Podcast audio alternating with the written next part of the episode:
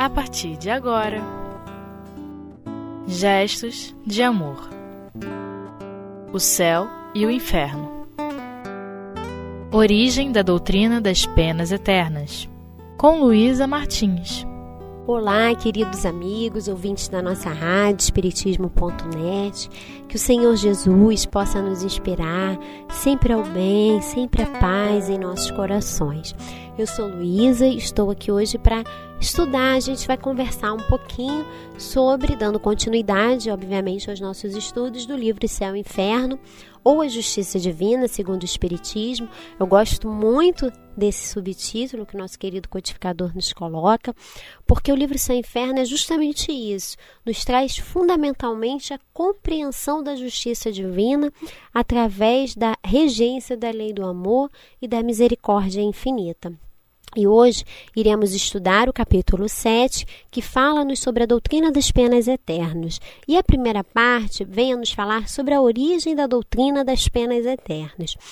E o que vem a ser essas penas eternas? É muito interessante nós estudarmos essa primeira parte do livro Céu e Inferno, sempre trazendo estudo para o nosso íntimo, para a nossa relação pessoal. Por quê? Porque será que muitos de nós não estamos vivendo em nosso dia a dia essa doutrina das penas eternas? Um exemplo muito claro disso é quando estamos sobre a regência da culpa em nosso dia a dia. Porque se nós compreendemos que somos espíritos imortais, que o nosso destino final é, sem dúvida alguma, sermos uno com o Pai, fazermos muito mais coisa que o Senhor Jesus nos falou e fez, como ele mesmo afirmou para cada um de nós, a gente vai observando o quanto é ilógico a vivência das penas eternas. Mas apesar de ser ilógico, teve a sua, é, como é que eu posso dizer assim, a sua relevância ao longo do nosso progresso, ao longo do nosso entendimento, nessa relação com Deus, nessa relação mesmo com o mundo espiritual. Cada parte do livro Céu e Inferno, nessa, nessa parte primeira, mostra, sim, que, apesar de hoje, sobre a perspectiva da doutrina espírita, sobre a visão doutrinária espírita, não fazer sentido, teve a sua contribuição. Como o progresso é algo contínuo, mas, sobretudo, paulatino, ou seja, passo a passo, de forma gradual, teve o seu fundamento. Mas é importante entendermos que, apesar de ser algo ilógico e coerente, mas por que, que será que está no livro Céu e Inferno? Será que foi apenas com o objetivo, pensando que o nosso codificador é essencialmente um educador para os nossos espíritos, quando traz toda a sua didática na organização de seus livros? Será que foi só no sentido do nosso conhecimento, apenas descritivos, porque hoje ela inexiste? Ou será também para compreendermos numa reflexão pessoal o questionamento: será que estamos a viver essa doutrina das penas eternas sendo espírita, vivendo a, o cristianismo, vivendo o evangelho? Por quê? É importante que muitos de nós ainda vivemos essa autopunição eterna. Vejamos, né, a nossa irmã Joana traz com muita propriedade, quando ainda vivemos essas penas eternas, quando aprofunda em seus livros com a perspectiva de homem integral que nós somos. Quando ela traz a sua série psicológica, em que muitos de nós vivemos a autopunição, o autossiliciamento, quando estamos vivendo a culpa, quando não estamos a viver a responsabilidade que demanda imediatamente uma ação de transformação daquela realidade. Estamos nos autocondenando, ainda vivendo esse atavismo em nossos espíritos. Algo que a nossa irmã Joana nos fala com muita propriedade é que o estudo da doutrina, a vivência dos estudos doutrinários, a vivência do trabalho no bem, vai diluindo em nossos espíritos essas ideias atávicas de nossos espíritos. Por quê? Nós sabemos que somos espíritos imortais. Não temos, né, a idade cronológica do nosso espírito. Mas sem dúvida alguma, já temos a compreensão de que já transitamos algumas vezes sobre essas ideias relacionais com Deus, como a ideia das penas eternas. E o que vem a ser esse atavismo? O atavismo nada mais é do que aquela ideia impregnada no espírito que ele realiza praticamente de forma automática, mas que há uma possibilidade da intervenção, da diluição desses atavismos na renovação transformadora de nossas ideias e de nossas atitudes. Como Joana nos fala, a partir do momento em que vamos tomando consciência que temos essas ideias atávicas e utilizando como instrumento diluidor dessas ideias atávicas as novas ideias, as ideias que a doutrina espírita nos traz, com renovação dessas atitudes, com a renovação do nosso comportamento e do nosso pensamento. Isso é muito importante, porque a nossa irmã Joana, com muita propriedade, nos mostra que muitas das vezes estamos sim a viver essas formas condenatórias, ainda com as ideias pretéritas que vivemos né, na nossa vida de espírito imortal, estamos nos autocondenando e achamos que eternamente não temos o direito à felicidade. E aí a nossa irmã Joana aprofunda: quando assim nos vemos, estamos negligenciando o grande bem salutar que nos traz a doutrina, que é a clareza da bondade, da paternidade, da amorosidade de Deus enquanto Pai em nossas vidas.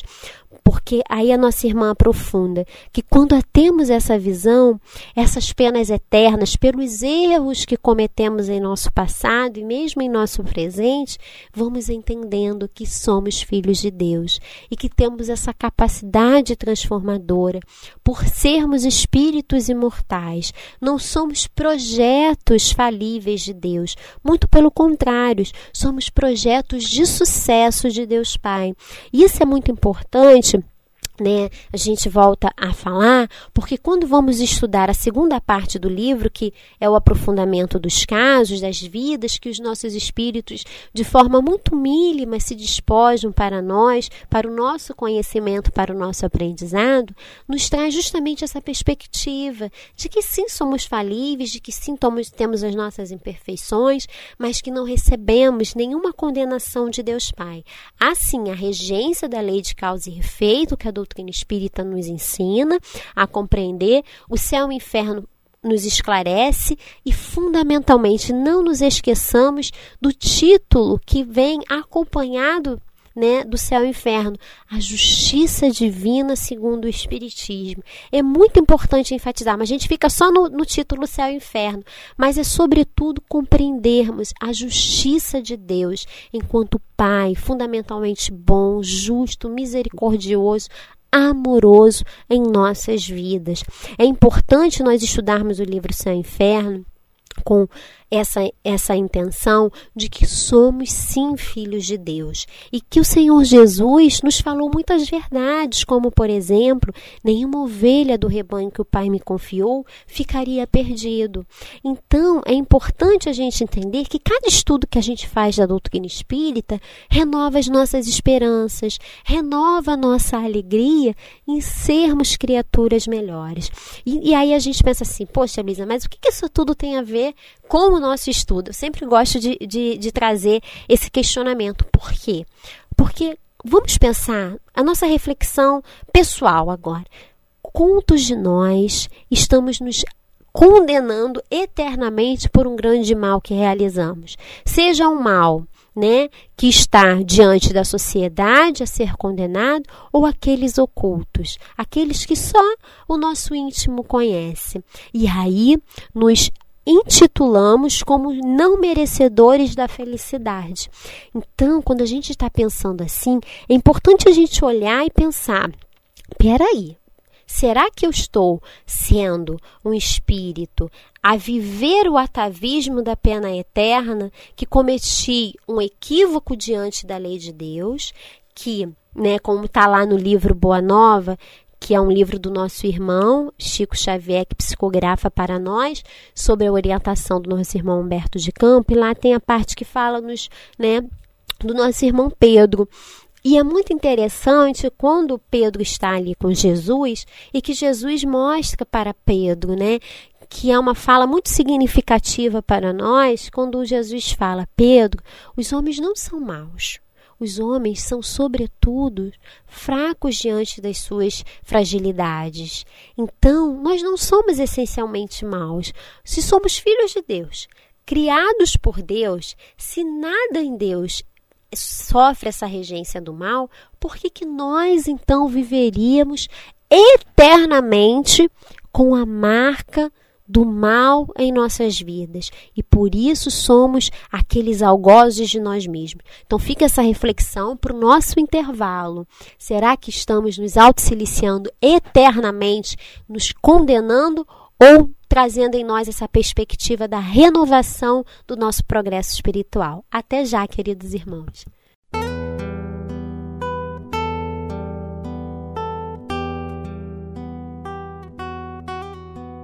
Gestos de amor. O céu e o inferno. Olá, queridos irmãos, já estamos voltando em nosso intervalo e o nosso estudo continua super rico e super animado. E tão rico e tão animado que o nosso irmão Jair fez uma contribuição no nosso intervalo que a gente não pode deixar passar. A gente estava no nosso primeiro momento falando sobre a questão das penas eternas, da autocondenação, da culpa, né, que vivemos em nossos espíritos.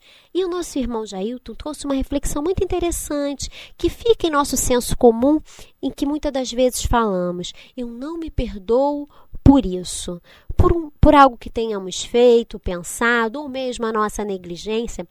E é interessante pensar o seguinte: por que eu não me perdoo por isso? Estou sim vivendo esse atavismo, e quando a gente vai estudando Joana, a gente percebe muito claro no nosso dia a dia, na nossa autoobservação, no caminho do autoconhecimento, a questão das penas eternas muito forte em nossos espíritos. Por que não nos auto-perdoamos? Aí eu sempre gosto de trazer Jesusinho, né? Como a gente fala para as crianças. O que Jesus falou quando estava lá no Madeira Infamante, como fala nossa irmã Amélia Rodrigues nos seus livros? Pai, perdoe-os, eles não sabem o que fazem. Jesus, quando fala-nos isso, ele foi o grande defensor, né? Nossa, se a gente pensar assim num tribunal, né, humanamente, que tem né, o promotor lá nos acusar, o juiz, Deus, porque a nossa relação com a religião sempre foi meio assim, né? Um, um tribunal no juízo a julgar as nossas atitudes. E Jesus sempre ali a, no, a, nos trazer a perspectiva da amorosidade, da justiça de Deus, que é a fundamentação clara desse nosso livro, né? Como pensar que vamos arder no fogo eterno, se não no fogo eterno material lá do inferno, mesmo propriamente dito, ou do fogo eterno da culpa por não nos perdoarmos por algo que tenhamos feito? Se Jesus nos falou, Pai, perdoe-os, eles não sabem o que fazem. Jesus, quando faz essa afirmativa, nos traz a esperança em nossos corações. E que sentido? Quando soubermos o que estamos a realizar, sem dúvida alguma teremos outro comportamento, outra atitude, outra forma de decidir. E isso é verdade. Quantos de nós também não falam no senso comum? Ah, a doutrina espírita deveria ter chegado muito antes na minha vida. Eu cheguei muito tarde na doutrina. Não. Chegamos no tempo predito, no tempo certo, no tempo do amadurecimento, da compreensão, tanto espiritual quanto emocional, e é mesmo é, na capacidade de fazermos essa interligação da racionalidade com a emoção na compreensão da doutrina, da justiça de Deus para termos a doutrina espírita na nossa vida. Então é importante a gente pensar que Deus, né, quando nos proporciona o consolador prometido, anunciado pelo Senhor Jesus, como está no Evangelho de João, no capítulo 14, é para que compreendamos sim o que está aqui no livro Céu Inferno, a justiça divina. E eu costumo dizer que realmente o livro Céu Inferno é o meu xodozinho da doutrina, porque é isso, é essa clareza, é, é, torna tão claro, depois que a gente estuda o livro dos Espíritos, o Evangelho, é concreto, a justiça de Deus, a bondade de Deus, a misericórdia de Deus. Deus é sim Pai nosso, né? Como traz também aqui o nosso texto de reflexão, que temos esse Pai amoroso junto a nós, a nos guiar, a nos trazer esse esclarecimento. Mas volto a dizer, eu gosto muito de enfatizar isso em nossos estudos.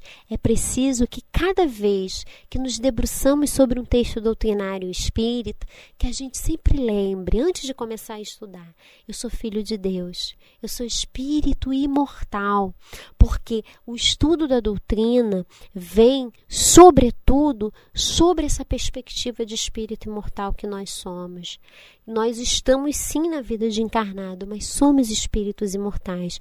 E especificamente o nosso estudo de hoje é pensarmos um pouquinho qual é o grande atavismo que estou vivendo da pena eterna. Porque a doutrina espírita é uma doutrina de esperança é uma doutrina de alegria para os nossos corações quando vamos pensando assim: olha, apesar de todas as imperfeições que eu tenho, apesar de todos os equívocos que eu ainda cometo, porque a vida né, é de altos e baixos, hoje a gente não comete aquele equívoco, mas amanhã esse mesmo equívoco que a gente está se vigiando, amanhã a gente comete, mas o importante é perseverarmos, é não desistirmos de nós mesmos. Então, é importante a gente entender isso. E o próprio texto vem a nos falar sobre o Pai Nosso. O que vem escrito no Pai Nosso? Senhor, perdoai as nossas ofensas, como nós perdoamos aqueles que nos têm ofendido. É interessante esse texto das penas eternas que nos traz da da perspectiva de culpa para a perspectiva de responsabilidade. Por quê? A culpa paralisa, como fala Joana, né? É esse grande atavismo da pena eterna. Mas quando, nesse mesmo texto, nosso querido codificador traz-nos a oração dominical, Pai Nosso, e essa frase que agora estamos a refletir, né? Senhor, perdoai as nossas ofensas, como nós perdoamos aqueles que nos têm ofendido, nos mostra o quanto é equânime, justa a lei de Deus. Ou seja, nos traz a responsabilidade da ação para a movimentação desse perdão em nossos corações, da ação da lei da justiça divina.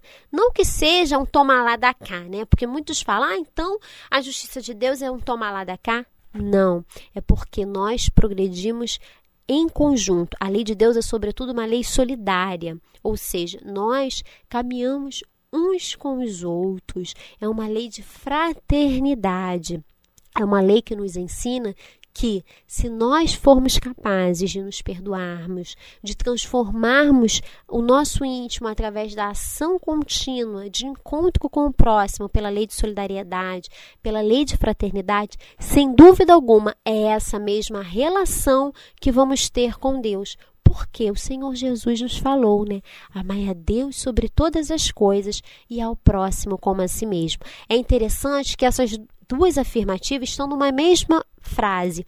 O que isso significa para nós, né? Aqueles que são da área da, da, de letras. Mostra para nós que, fa pelo fato dessas duas afirmativas estarem numa mesma oração, Deus fez, Senhor, perdão, Senhor Jesus fez com essa afirmativa um paralelismo. E o que, que significa esse paralelismo? É, olha como é que o, o estudo é uma coisa muito, muito profunda e como é maravilhoso estudar.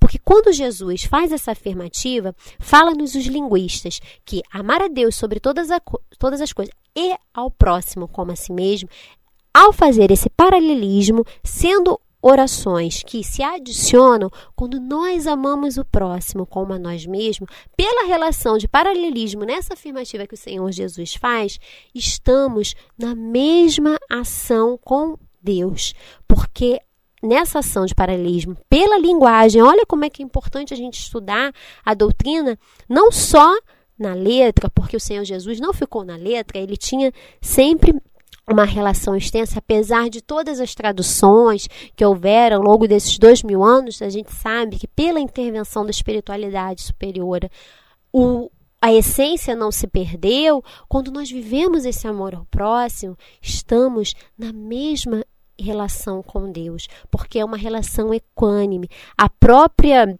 linguagem, se a gente pensar assim, nos mostra isso. Então, se a gente pode assim dizer que existe alguma pena eterna em nossa vida e não seria pena, é a relação da felicidade inalterável como estação final de nós enquanto espíritos imortais. Não que seja uma relação final em que a gente vai ficar, como diz o nosso irmão Marlio, tocar lira numa nuvem, tocar harpa numa nuvem. Não, é uma relação de muito trabalho, porque nós somos co-criadores com Deus. E finalizando o nosso estudo, porque a nossa vida de encarnado tem isso, né? E o tempo urge. Que a gente possa vencer essa ideia que há séculos está em nosso coração da pena, de que a gente está condenado eternamente à infelicidade por um equívoco que tenhamos cometido. Não é isso que a doutrina espírita traz para nós. A doutrina espírita traz para nós o que a oração dominical vem a renovar em nossos corações a lei de responsabilidade a reger a nossa vida. Ou seja, a cada reencarnação temos a oportunidade de fazermos novas escolhas, temos o livre-arbítrio a reger. Então, se fizemos escolhas erradas, equivocadas, mesmo nessa vida, a cada dia nos é dada uma nova oportunidade enquanto espíritos imortais. E não nos esqueçamos, somos espíritos imortais. É preciso fundamentar essa perspectiva que temos de vida, de imortalidade, na vivência do presente, porque assim, cada vez mais, vamos nos apaixonarmos por nós mesmos quando nos olharmos nos espelhos e quando também nos olharmos refletido no olhar feliz e no sorriso amigo do nosso próximo.